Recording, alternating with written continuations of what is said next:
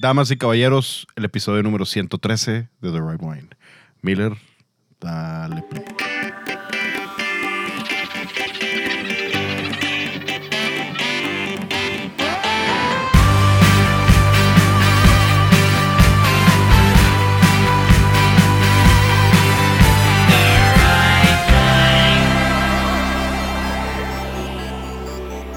Fin de semana encontré, creo, lo que son los mejores cuatro videos que existen en YouTube. Estoy casi seguro que es lo que más me ha dado risa en los últimos tiempos, fuera de que la selección mexicana falla un penal en el último minuto contra la selección de Estados Unidos. Mauricio, tú eres fan de South Park, Miller también. Se lo mandé a Miller, pero no te lo mandé a ti, no sé por qué se me, se me fue la onda.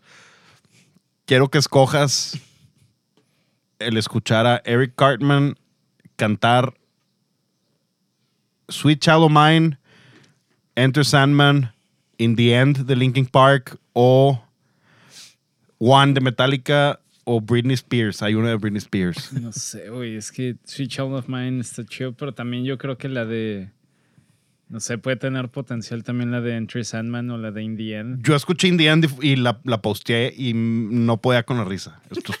Tú escoge, pero ponlo en el micrófono A para ver, que. Sweet A Child ver. of Mine. A ver. A ver. Got smug and said to me,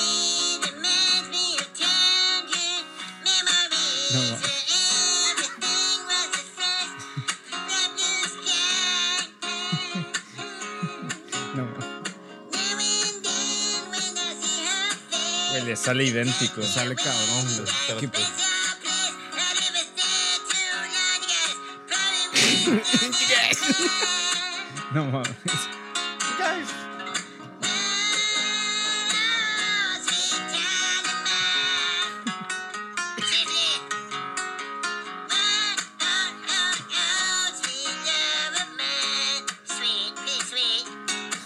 Güey, le sale cabrón.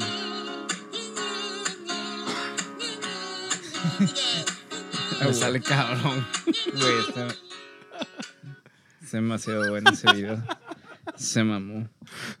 Esto es The Right Wine. Le sale idéntico Güey, ese mamó. a- a- ahí la- está la versión de In the End. Esa es la que a, a mí más risa me dio. Sí, pues porque por si esa ya la gritan un chingo ahora con la voz de este güey. Y el You Guys, como que hay otro que se Sí, acaba. los extritas. eh, Los extrit, ajá, los extritas son lo que dan risa. No mames. buen, buen video, nomás un, un pequeña. ¿Cómo, cómo lo encontraste? Me aparece, no sé, yo me meto en unos rabbit holes bien raros en, en YouTube.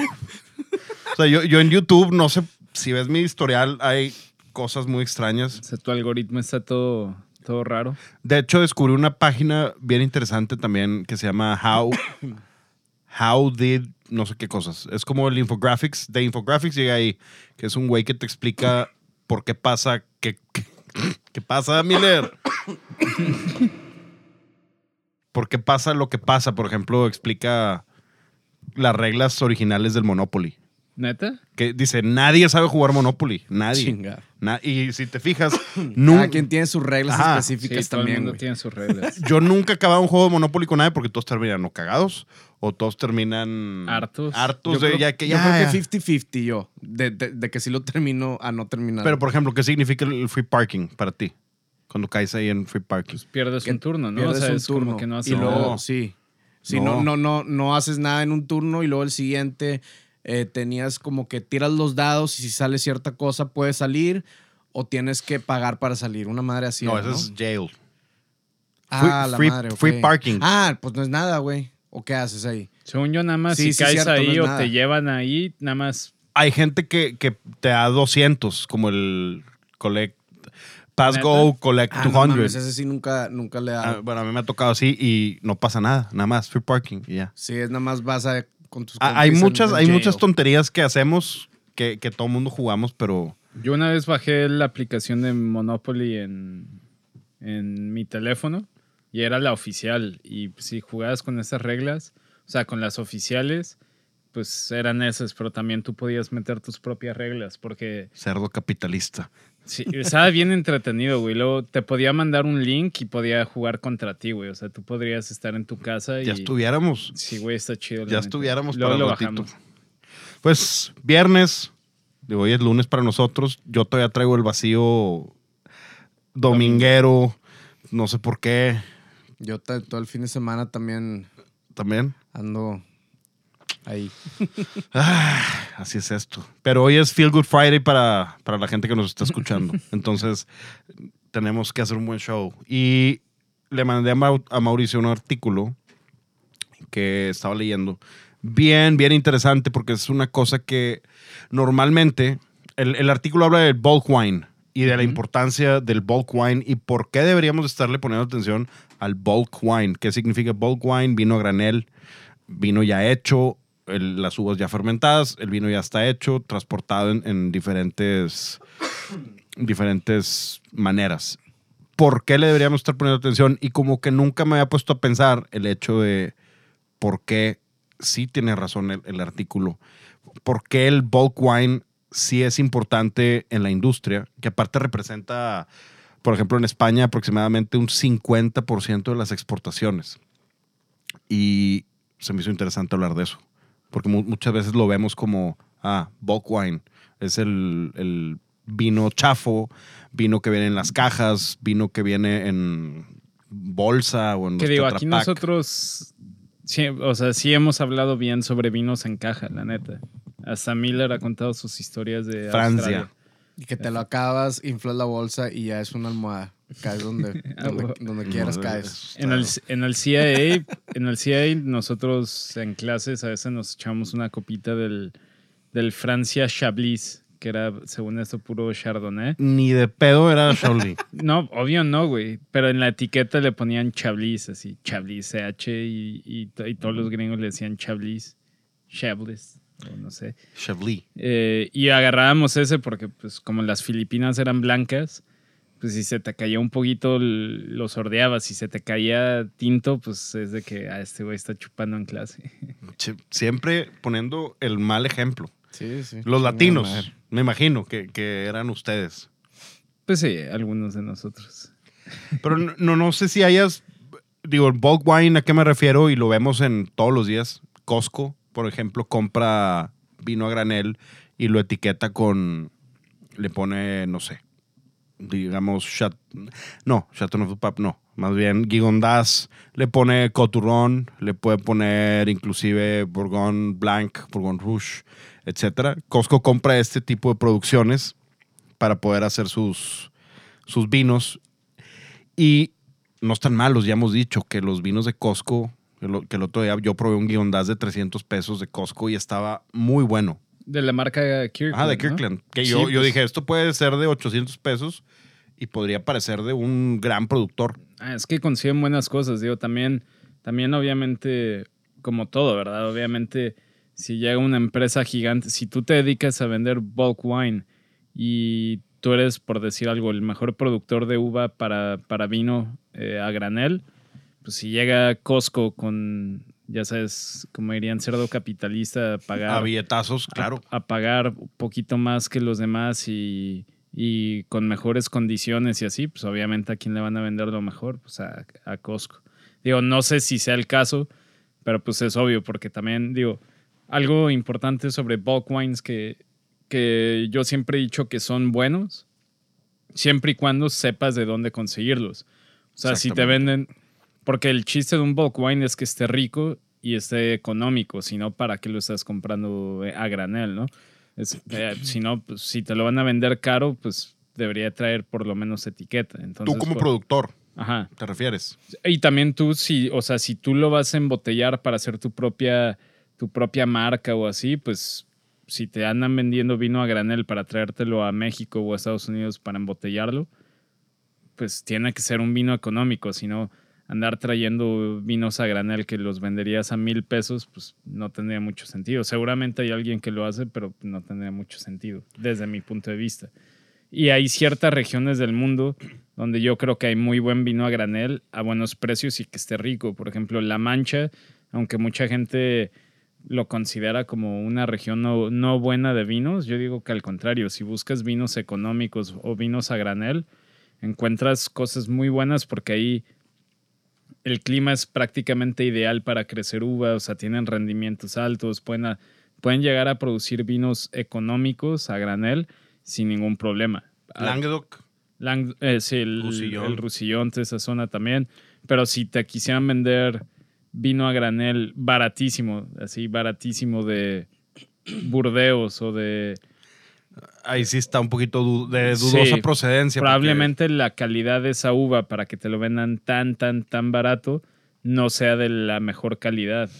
O sea, al menos no va a ser de la misma calidad que el de la mancha, aunque te lo vendan más barato, el de la mancha. También una cosa que hay que recalcar del, del vino granel es que se utiliza, por ejemplo, un productor, un muy buen productor puede tener vino granel que le puede vender a otras bodegas, pero eh, el vino, ese vino a granel que tienen las otras bodegas, él lo usa para, para hacer los, el topping de sus, de sus barricas o de sus tanques.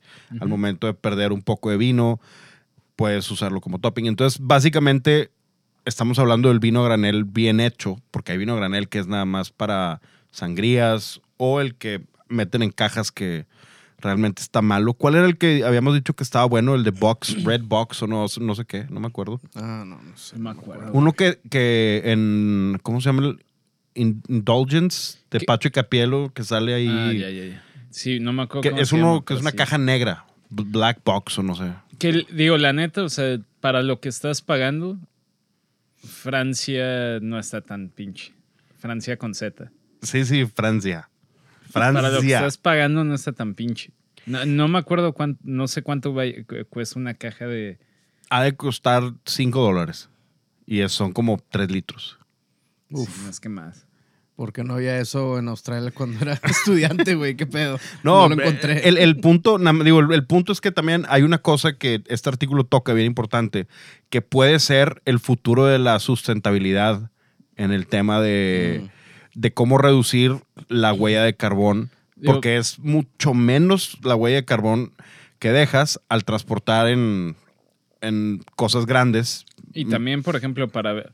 Obviamente para vinos, para vinos, grandes vinos que piensas guardarlos 25 años y todo eso en, o sea, en tu cava, pues no aplica. Pero para vinos económicos y todo, pues es una maravilla porque lo metes a tu refri, o sea, un vino blanco. O sea, si yo consiguiera eh, bolsas de Rebels de 25 litros eh, a granel, las No pongo- estarías, no estarías aquí, estarías muerto ya. No, las pongo, güey, la- Ah, está chingón porque las pones en tu refri. Exacto. Se te antoja una copa, te sirves poquito y esa botella, esa bolsa nunca va a echarse a perder porque es- no deja que entre oxígeno. Como quiera, yo no quiero que ese vino evolucione porque pienso tomármelo fresco y al momento. Entonces, para mí put- estaría chingón. Jalo. Si tienes una en el refri siempre, 25 litros, se va sirviendo ahí poquito a poco y esa botella nunca se echa a perder. O para, o para que no te veas chafo con tu cajita, llenas tu, la misma botella, la vas llenando cuando A tengas huevo. visitas y, A huevo. y, y le sirves. A huevo. hay, hay un dato bien interesante que en el 2020, en Estados Unidos, importó 383 millones de litros de un wine. En el 2020. En el 2020 solamente. Y es, la, digo, subió en un 65% la exportación de, de esto. ¿A qué se debe? Yo creo que es el- los vinos nuevos que están haciendo en, por ejemplo, los vinos que hace Mike en, en Sonoma. Él los vende también como bulk. Él vende bulk y compra bulk. Creo que le- no me acuerdo cómo se llamaba la empresa de bulk wine más grande. En un momento, hace mucho tiempo, llegué a, a buscarla. Hablé con ellos y me mandaron una lista enorme. Y te pueden. Bulk wine me refiero a hablar de un Pinot Noir, hablando de. Ah, déjate, digo nada más una estadística, nada más a ver si me acuerdo. Sí, es que el 12 ter- dólares por galón. Sí, es que el- eh, también digo, el término bulk wine se refiere a, a todo el vino que viene básicamente literal a granel, o sea, que no viene embotellado en su, propio, en su propia botella. Entonces también, como dijo Diego, eso es una práctica muy común, o sea, si llega, no sé, Doménico Clérico y, y, cierto, y un tercio de los litros que produjo de Nebbiolo, de Barolo, no da la talla para meterlo a su Barolo, pero tampoco lo quiere utilizar en otras gamas, pues obviamente ese vino no se vende, se vende, digo, no se tira, se vende a granel. Y se lo lo venden a otras bodegas para, Blangue. sí, lo meten como langue o lo mezclan con su vino top para subirle un poquito la calidad o para lo que sea.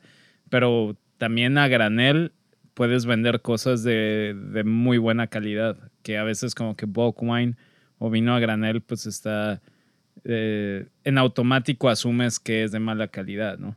Pero no necesariamente. Es como una mala percepción que, que dices, lo, ese vino a granel es, es pinche porque lo compraste en, no sé, le compraste a tal, tal productor.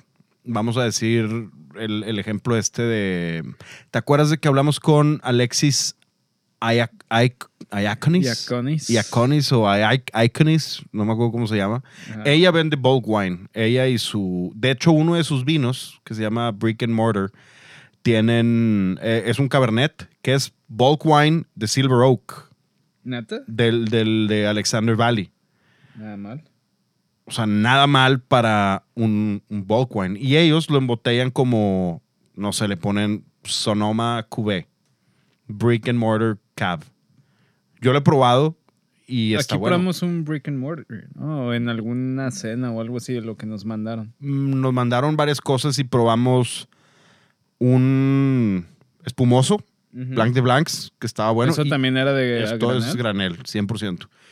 Probamos un un Syrah también, creo que nos llevamos un Syrah a Bardot y estaba muy bien hecho a granel también. Obviamente cuando te lo cuando compras mucha gente cree que ya está terminado, pero al momento que te lo dan a granel puedes hacer modificaciones también. Tú mismo puedes seguir ciertos procesos, el tema de los sulfitos inclusive, el tema de ácido tartárico, estabilización, filtrado y demás cosas. El vino se puede modificar todavía, lo puedes poner inclusive tú en barrica, lo puedes dejar en los neutral puncheons que no le aportan, solamente microoxigenan un poquito el vino y lo puedes ir cambiando. Comprar bulk wine no solamente quiere decir que, que estás teniendo ya un vino ya hecho.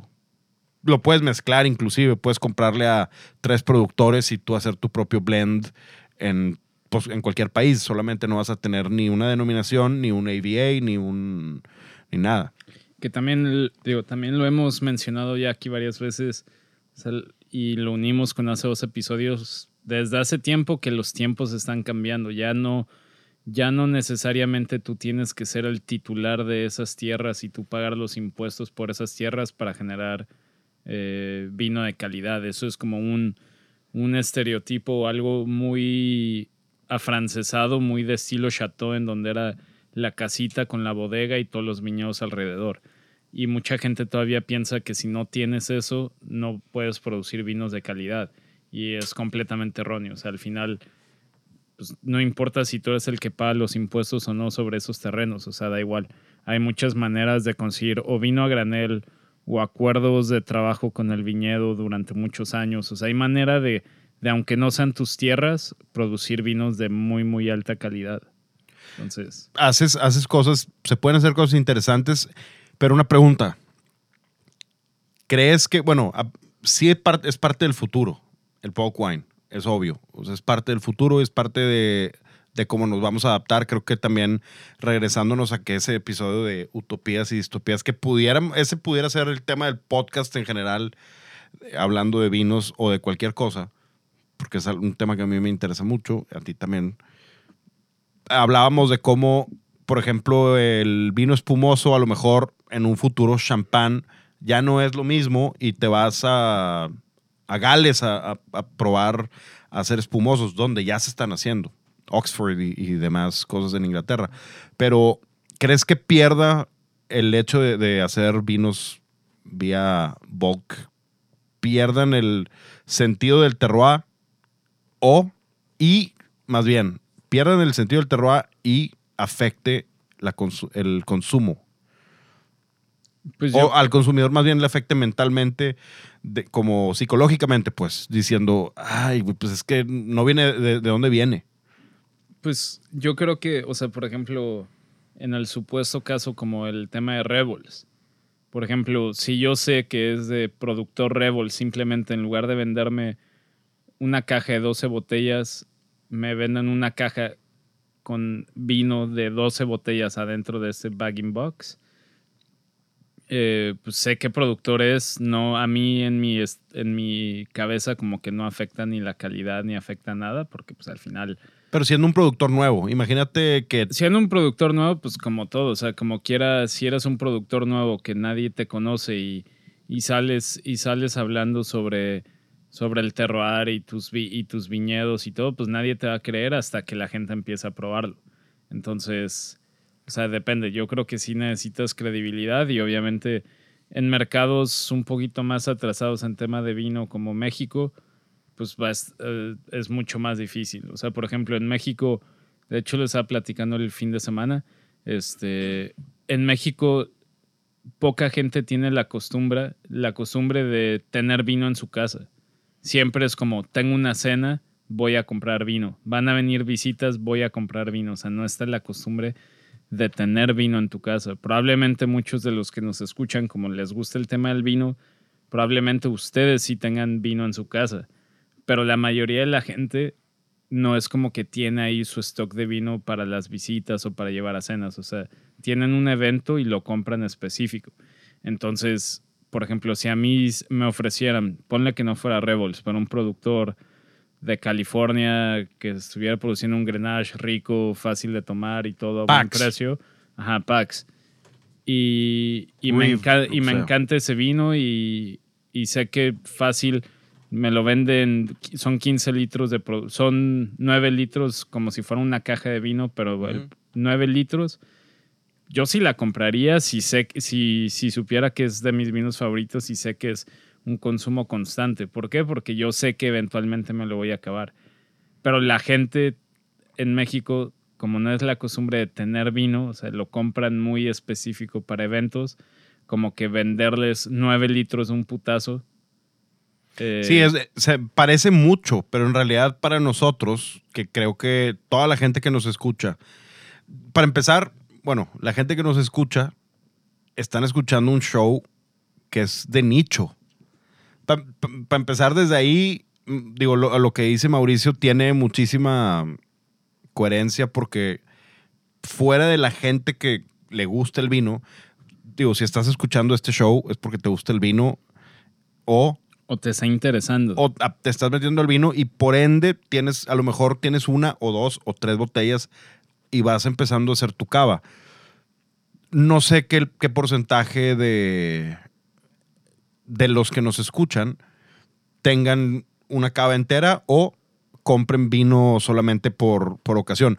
Yo sé que en mi familia hay, tengo familiares que, oye, hay una cena, eh, ¿qué compro? Paso por vino sé que tengo otros familiares que ya tienen vino en, en su casa y eso es por, por, digo, no sé, porque les gusta el tema.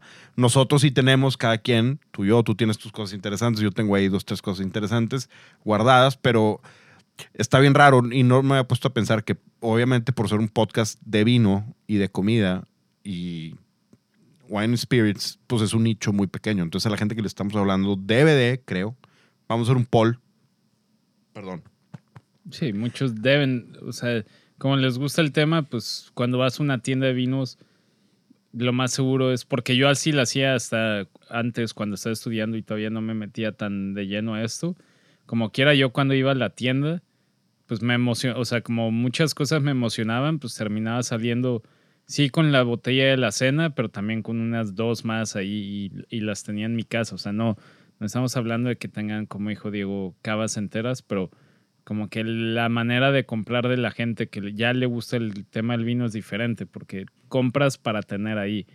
Entonces, por eso el bagging box siento yo que en México, o vino a granel que después lo metan a las bolsas, a las bolsas estas, eh, en México para el consumidor promedio todavía está muy difícil porque uno, pues, o sea, venderles nueve litros o lo que sea de un mismo vino, aunque saben que se lo van a acabar, pero mucha de- muchas de esas personas no compran así, o sea, compran por evento, no lo compran para... ¿Crees que sea culpa, culpabilidad? Que sea como chingado, o sea, porque no va a comprar una caja, van a pensar que Ya te la vas a acabar eventualmente, pero Que soy van a, alcohólico. sí, van a pensar que soy alcohólico o mis familiares o mis hijos van a ver muchas botellas y van a decir, ¿qué onda contigo, papá? ¿O qué onda?" no sé, puede ser.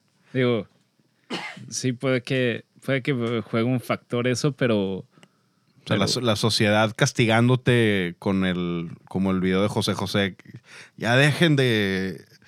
No, ¿qué dice? Nadie entiende mi trabajo. Dejen de tratarme como un alcohólico. hay, un, hay un dato bien interesante que te quiero pasar.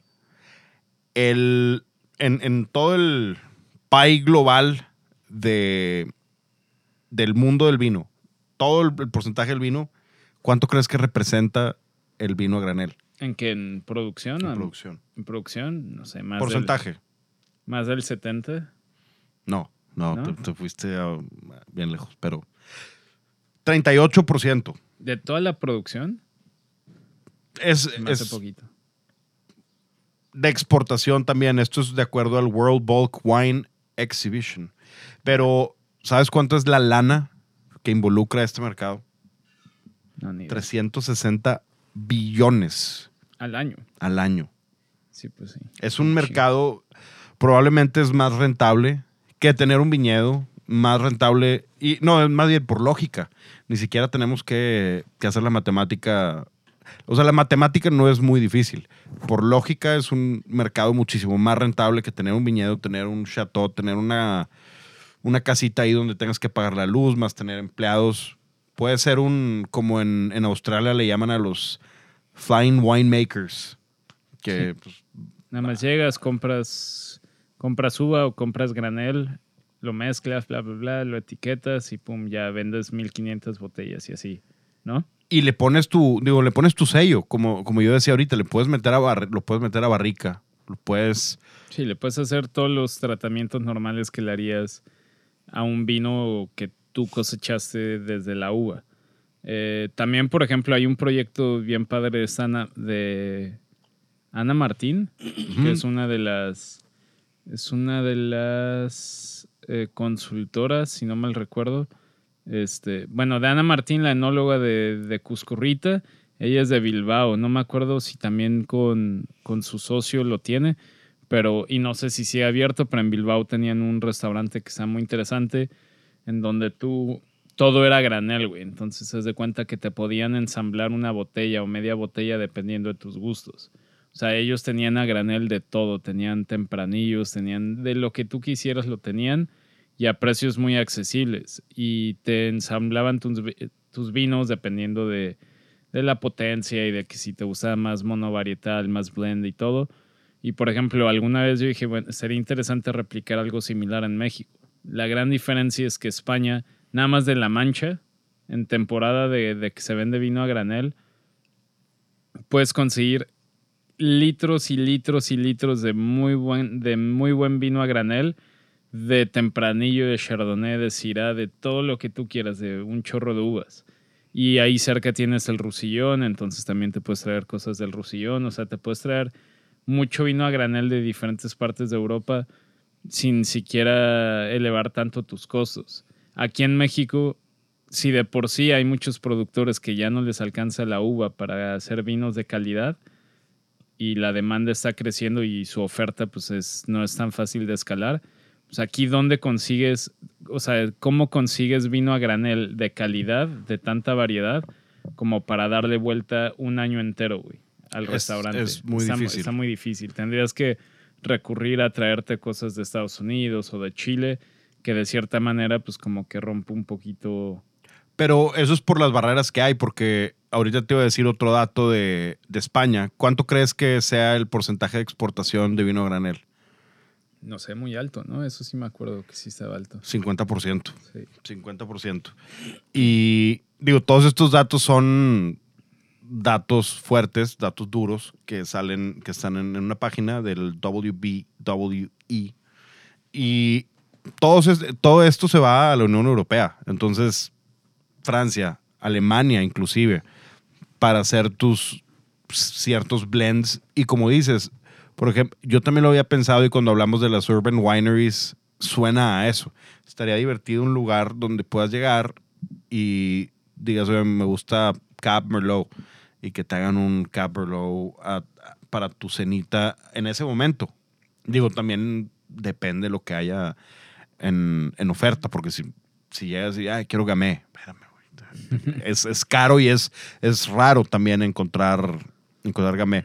Sí, Creo- pero también, pues, como hemos, como hemos hablado, en ciertas regiones del mundo, del mundo del vino es muchísimo más fácil producir vino muy barato o vino a granel de buena calidad. Yo creo que en México todavía no está por tema de clima y por otro tipo de, de situaciones.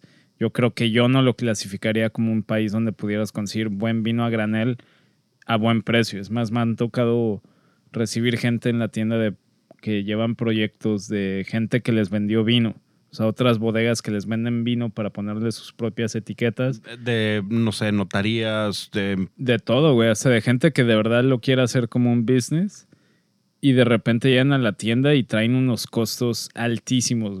Y no es que ellos le quieran meter un margen estúpido, sino que de entrada el vino a granel, entre comillas, que le vendieron está estúpidamente caro y lo pruebas y, es y pues, tam- o sea, deja mucho que desear. Entonces, siento que yo, siento yo que ah, México no es ahorita como que buen país para comprar vino a granel y hacer un proyecto como el que te conté u otras cosas. Obviamente sí consigues buen vino a granel, pero no como, siento yo que no de tanta variedad y en tantos litros como para darle la vuelta a un restaurante durante todo un año que se dedique a vender eso, güey. ahorita en este instante te puedes meter a alibaba.com y puedes encontrar bulk wine español. Adivina por cuánto. Ni idea. Punto trein- empezando en punto 30 centavos de euro No mames. por litro. Y obviamente hay de calidad esa calidad. Eh, y luego, bueno, el más caro para, para bulk, eh, punto 91 centavos. Sí, digo que también, por ejemplo, mucha- muchas de las personas de las denominaciones de origen eh, se quejan de estos precios tan bajos de- del vino a granel porque, porque pues obviamente como, o sea, como sueltan más vino al mercado, en automático le tien- bajan los, los precios. Entonces, eh, a las bodegas con denominación de origen y todo, obviamente les pega que manejen precios tan, tan bajos los de vino a granel. Creo yo que durante la pandemia, por ejemplo, que 20, 2020, 2021, sobre todo en España, donde dices La Mancha, en, eh, tienes, bueno, aparte de La Mancha, fuera eh, Rusillón, Languedoc, todas estas regiones, inclusive en California, creo que ayudó el vino a granel a sobrevivir a ciertas bodegas, porque si no tienes vino y, y no puedes salir al campo, no puedes estar realmente produciendo, lo que tienes ya guardado ahí en tus barricas o lo que tienes lo puedes vender a granel y le puedes dar la vuelta, inclusive. Eso te puede durar tanto un año como dos años y le puedes estar dando vueltas a ese bulk wine y al mismo tiempo tienes otros productores que tenían demasiado, le puedes comprar y lo puedes etiquetar ba- bajo tu etiqueta y fue como una especie de... Esto es, esto es histórico, no estoy inventando, no estoy diciendo que, que pudo haber pasado, sino sucedió durante la pandemia. Entonces, ya no tengo vino, no puedo producir vino ahorita, no tengo lana para producir vino ahorita, pero te puedo comprar cierta cantidad para poderme mantener vivo como, como empresa. Y ahorita lo que decíamos es que, digo, los, los winemakers se pueden preocupar un poquito menos. Y fuera de eso, el tema de, de la huella de carbón, que ahorita la gente, no estuve viendo, aquí en México hubo un seminario con, con Jancis Robinson y alguien más, no sé quién más fue, que estaban hablando de cómo eliminar un poquito, bueno, cómo bajar la huella de carbón en el empaque de los vinos. Y no llegaban a ninguna conclusión. Lo que yo veía era como, pues es que la botella pesa casi medio kilo, entonces estás dejando vidrio ahí tirado y estás afectando la, la huella de carbón. Pues bueno, una manera que hacen los neozelandeses, los australianos, a- a- argentinos, chilenos y, y de todos lados es este tema de, de bagging box. Y, e inclusive cajas de madera también. Inclusive puedes eh, tenerlo en vidrio reciclable donde puedes llevar tu, oye, me gustó tu vino, imagínate, vamos a poner el ejemplo Rebels, porque pues ya Hans Revolts. Estás tardando en patrocinar aquí este show.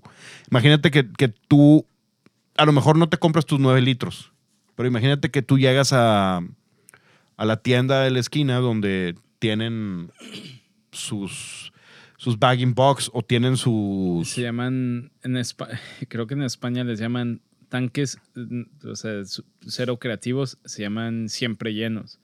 Porque sí. son tanques que tienen una tapa que siempre está en contacto con el vino para que no entre oxígeno. Entonces le va sacando y- por abajo y se va cayendo la tapa, güey. Y, y vas Ok. y vas teniendo, vas llenando tu botella. Imagínate que para reducir esa huella de carbón, que Está la verdad. Tendría que ser como las caguamas, Exacto. que fueran retornables. Sí, por eso Claro. que, que tu Me botella. El caguamón. Me acuerdo cuando ibas mucho a OK Baldío con caguamas. tú. Sí. Recuerdo que eran, yo nunca fui ni a OK Baldío ni con caguamas. La verdad es que creo yo que fuimos pioneros en el tema de la caguama. En es- ahí en ese lugar. Porque A ¿Cómo? mucha gente le da pena, ¿no? la, ¿cómo se dice? Qué Cuando. pena. ¿Qué haces cuando vuelves algo fresa? Lo. Como cuando llega el gobierno o una empresa y un. y quiere. quiere convertir una zona de un, de un- de una ciudad en. La privatizas. Tiene nombre, güey, pero nosotros hicimos eso con la caguama, que de repente ya llegabas a Uquilo al Diu y así gente conocida de toda la vida. Que nunca aquí se iban que- a tomar ajá, caguamas. Que nunca te imaginarías sumando caguamas, de Pues repente ya ahí con su cubetón de caguama. Pues le estás quitando el, miedo a la gente. De que, a- punto y aparte, bueno, más bien paréntesis en, en este tema, lo que hizo FEMSA, creo yo que es la campaña de marketing o la caguamita. güey, eso es un Pero- eso es como el si alguien escribiera un libro de marketing, cómo meter un producto al mercado y cómo darle otra vez la vuelta, la caguamita. Sí. Todo mundo vas al, al pinto bar, caguamita.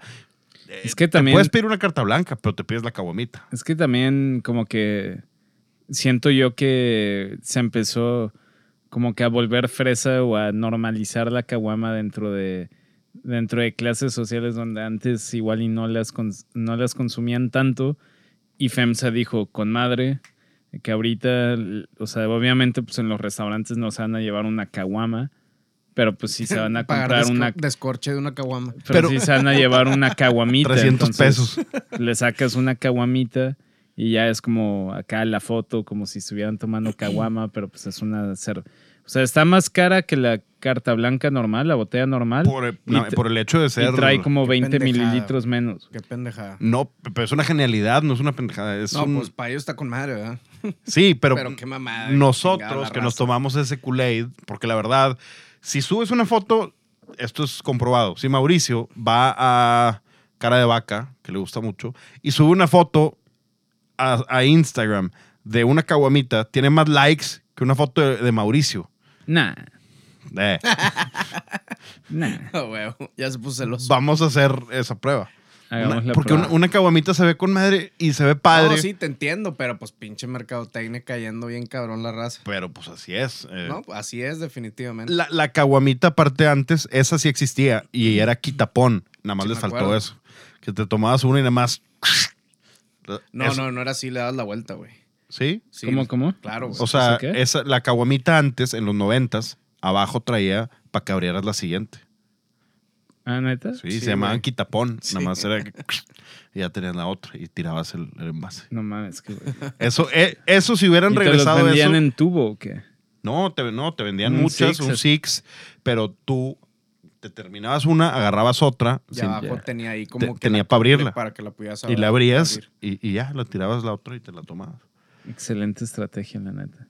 Pioneros. Ah, pero a, lo que voy, me había desviado, y a lo que voy es que imagínate que tú te compres tu, tu Rebel si llegues con tu envase no- Retornable. retornable Sí O- estaría chingón, sí estaría y mejor. que, la y que nada más llegues a, a The Little Wine Market. Imagínate que en The Little Wine Market tengas esos tanques Yo sí siempre llenos.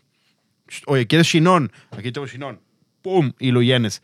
Estás reduciendo un poquito. Creo que esto no, este tema no lo dijeron, dijeron muchas otras opciones como bagging box, como otro tipo de botellas, hasta casi madera, en vez de, pero no sé por qué no mencionaron como los vinos que te vas a tomar del diario. A lo mejor un, un Olga Rafó, un Clemens Viverius. Bush, Viverius. Imagínate que los tengas en tab.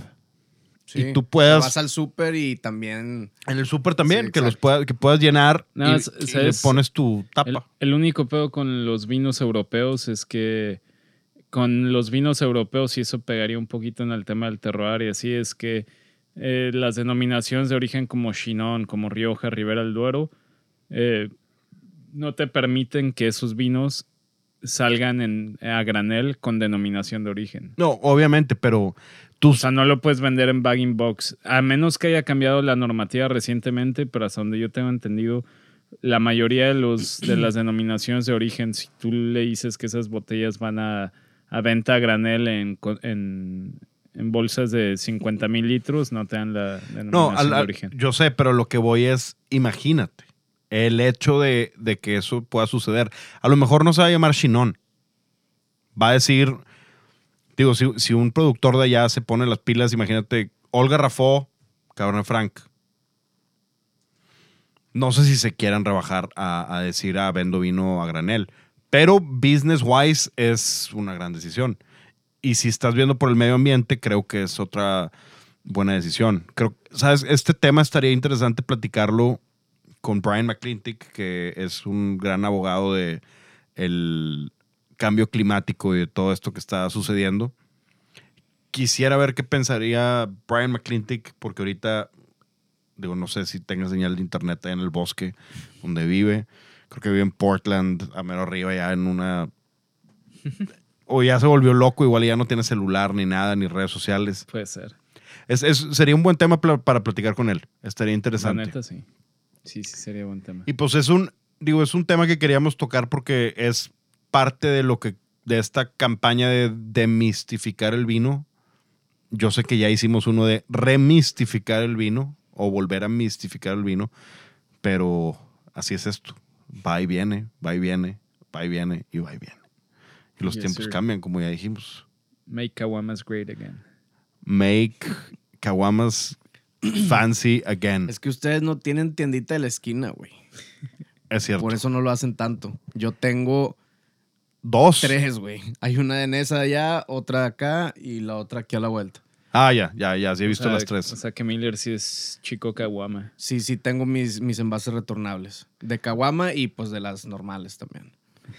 Hoy, hoy nos, nada más para que sepas, Miller, que eh, hoy dijeron, está con madre Miller. Una persona que nos topamos en la tienda. Mamalón, saludos. Saludos. No era broma. No, pues supuse que no era broma. Pues este es otro, ha sido más bien otro episodio de estos que más o menos vemos cómo el mercado va dictando ciertas tendencias y cómo el mercado va cambiando. Y creo que ya llevamos tres donde hemos visto cómo va a... Es que, es que es lunes, güey. no, a toda madre. Sí, pues sí, tú, tú descansa, Mauricio, tú descansa. Oye, pues eh, está bien interesante este tema porque también la gente puede comprar vinos en Costco, pueden hacer la prueba para que vean que no estamos mintiendo. Pueden probar vinos, los Kirkland. Ya había dicho yo que el Pinot Noir de Russian River, Pinot Noir también de, así nada más como tal, Sonoma County. Y como había dicho, Gigondas también. Y este tipo de, de otros vinos que te encuentras, los Coturron, te topas hechos a granel de Kirkland y están bien interesantes. Entonces, traten eso. Todo a granel es mejor, güey. Papitas, cacahuates, golos. Ah, Mil- Miller compra cosas a granel. Yo ya me aventé. Compró, Y compró también. bolsas de como dos kilos de doritos a granel. Ni sabía que venían. O son apócrifos. No, es o- una mezcla de Doritos, pretzels, No, güey, pero había, no sé qué había una que era individual, que era como de un kilo y medio de chetos Sí, torciditos, güey. chetos, sí. O, sea, o son apócrifos o no sabía que ya venden a granel. No, sí son de mentiras. O son, son similares, sí. O sea, no Chetos son, similares. no son de, de- de denominación de origen. No. No, no son del No son Flaming Hot. ¿Cómo se llama el tigre ese o el mono- Chester Chetos. Chester Ese- güey. no. Ya lo cancelaron, No, son, similares. Ah, ya no existe, ¿verdad? Ya no, No existen existe, esos. neta. Según yo no, creo que lo hicieron una bola, porque ya es que no pueden hacer figuritas y animales o cosas así. Otra vez la cultura de la cancelación, descansa en paz, los, los pobres Chester Chetos y Melvin. y el Capitán South Park Crunch. lo predijo. Sí, Sí, ¿verdad? ¿verdad? También. En, Sí, en el, guau, de- el Planet Earth de que es cancelled. Ah, ah, eso va a pasar. Ya eh, los aliens van a decir, pinche, pues, ya este show está muy aburrido. Vamos a cancelarlo. O sea, el show de la Tierra. Sí. ¿No lo has visto ese? Sí, que, que llega un ladrón, ¿no? Un disque ladrón. No, que toda la, la Tierra, o sea, sé que todo el mundo, la vida es un show. Es un de, reality. de marcianos. Pero Es- la, la- es que también había otro de que según llegaba un según llegaba un ladrón escondiéndose aquí en México, eh, digo, en el mundo con chingo de dinero que se había robado. Ah, de- no, no. Ah, que, es los que Mark salen, que salen a- que salen hablando de que de que México te dijimos que no podías toda- que no pudiera no fueras tan descarado con el gasto del dinero que nos repartimos y el güey de que creo que había construido de que 15 hospitales y 17 parques acuáticos Sale Calderón, ¿verdad? Sí, creo Es- que es Calderón. Sale Calderón. Compadre. Chingada. Y nos sigue cayendo. Ni modo. Este ha sido el episodio 113 de The Right Wine. Las redes sociales de Mauricio León. Es eh, at Mau León, Mau con dos U's en Instagram. Las redes sociales de Miller. At José María Peña Garza y at Sintonía Canábica. Las redes sociales del show son at Diego de la P y at The Right Wine Podcast. Para los que son nuevos, escuchas, está la playlist de The Right Wine. ¿Cómo se llamaba, Mauricio? Starter Pack. Sí. The Right Wine Starter Pack. Está la playlist en Spotify, The Right Wine Playlist, que el chef Emanuel Olivero nos hace el favor de mandarla a Apple. No le he puesto tantas cosas porque ya tiene como dos meses de música. Entonces, Sí, güey, está, está muy completa. está muy, Ya tienes que empezar a seccionarla, güey. y sí, va a ser una chamba. Pero lo voy a hacer. Y chequen Prompti MX, Viveca MX. Ya saben que si van de nuestra parte, las copas tienen un buen descuento en Riddle. Entonces, ¿qué más quieres? Y también ya íbamos a empezar con eventos de en Viveca, que los que ya fueron, está bien bonito el lugar. La Tenemos, bueno, lo están escuchando en viernes, ya tuvimos la experiencia Riddle el martes y miércoles en Viveca. Y la siguiente semana también va a haber otra. Feliz Día del Padre a los que son papás. Creo que este capítulo lo van a escuchar por ahí. Cómprenles un buen vino a sus papás. Diviértanse. Hay algunas promociones ahí en The Little Wine Market, entonces los que anden por acá también, pues échenme un grito y, y les armamos un buen regalo para, para sus papás. Acuérdense el hashtag. hashtag chingado, no es at. Hashtag The Right Wine Mafia. Utilícenlo para nuestros. Para poner ahí sus vinos y que la comunidad que, que esté escuchando pueda ver. Feel Good Friday. Pásensela bien. Sé un buen amigo. Dile a un amigo show. Y nos despedimos con Listen to Her Heart de Tom Petty and the Heartbreakers. Gracias. Buen viernes. Bye.